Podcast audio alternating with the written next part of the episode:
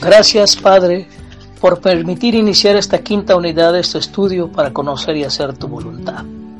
Gracias, mi Señor Jesús, por ponernos en relación perfecta con papá, tú y el Espíritu Santo. Te ponemos en tus manos nuestras almas y esta semana de estudio para llegar a la meta trazada y para entender realmente que tú nos hablas. En el nombre de Jesús, amén.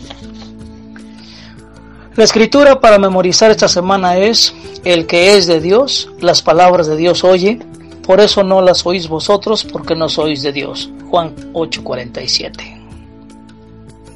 En Hebreos 1.1 Dios nos dice que durante el Antiguo Testamento habló de muchas maneras a sus hijos, tales como a través de ángeles, por medio de visiones y sueños, por el uso del urín y tumín, por medio de acciones simbólicas, por medio de un silbo apacible, con señales milagrosas y demás otras formas.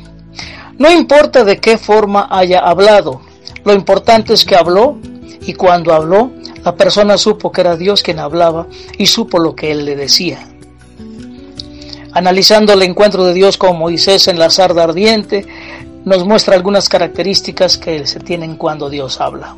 Primero, cuando habló, lo hizo de una manera única para quien escuchaba. En el caso de Moisés, el fenómeno de la zarza ardiente fue único, porque no se quemaba. Lo hizo así porque él tenía una relación especial y única con Moisés. 2. Cuando habló, la persona estaba segura de que era Dios quien hablaba, pues habló de una manera única y no hubo lugar a dudas. Moisés supo que era Dios quien hablaba. 3. Cuando Dios habló, la persona supo claramente lo que Dios le dijo. Moisés supo lo que Dios quería que hiciera. Supo que Dios quería hacer las cosas a través de él. Por eso le puso muchas objeciones. Entendió claramente lo que Dios esperaba. Y cuatro, cuando Dios habló sucedió un encuentro con Dios. Cuando Dios revela la verdad por medio de, lo que sea, sucede inevitablemente un encuentro personal con Él. Dios es el único que puede hacer que cada uno de nosotros experimentemos su presencia. Hoy Dios sigue hablando a su pueblo a través de su Hijo Jesús y a través del Espíritu Santo. La palabra de Dios es nuestra guía y el Espíritu nos da direcciones claras. Dios es personal. Él quiere intervenir íntimamente en la vida de cada uno de nosotros. Solo necesitamos estar en relación perfecta de amor con Él. Y por Jesús ya lo estamos. Solo hace falta pasar más tiempo con Él para conocerlo más, ya que en eso consiste el don de la vida eterna, de acuerdo a Juan 17.3. Si usted no tiene instrucciones claras y precisas, ore y espere. Aprenda a ser paciente. Dependa de Dios para la selección del tiempo. Su selección es siempre la correcta y mejor. No se apresure. Él puede dictar las instrucciones, Él puede dilatar las instrucciones para que usted lo busque con mayor fervor. Dios está más interesado en una relación de amor con usted que en lo que usted pueda hacer por Él. Oremos para que cada uno de nosotros afirme su relación con Dios. Esta relación es de noviazgo y matrimonio de una manera que conoceremos su voz, como las ovejas conocen la voz de su pastor. Es un encuentro íntimo y personal que durará por la eternidad. Gracias Padre, porque quieres tener una relación íntima y personal conmigo.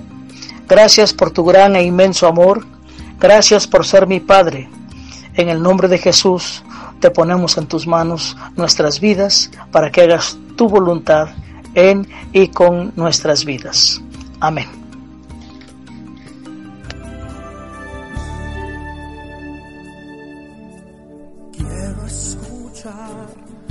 Dulce voz, rompiendo el silencio en mi ser. Sé que me haría estremecer llorar o reír y caería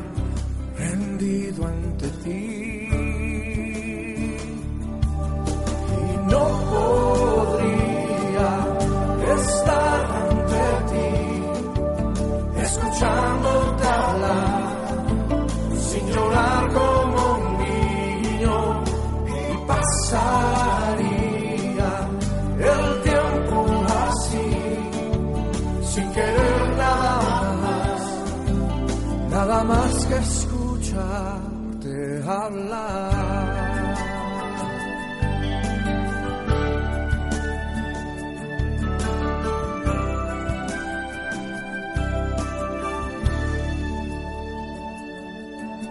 Yo quiero escuchar tu dulce voz, rompiendo el silencio en mi ser.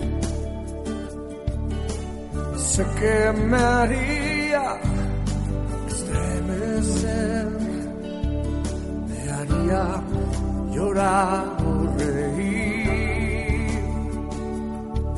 y caería rendido ante ti. No podría estar ante ti escuchándote hablar llorar como un niño y pasaría el tiempo así sin querer nada más nada más que escucharte hablar.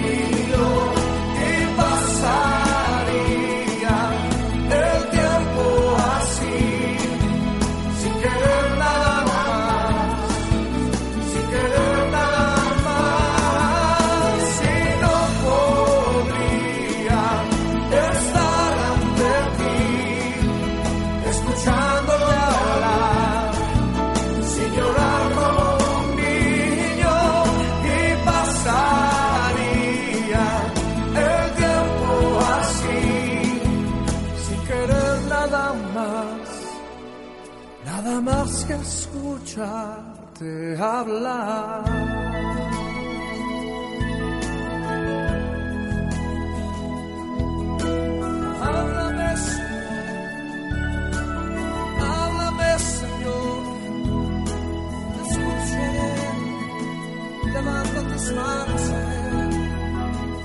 Dile conmigo en voz alta.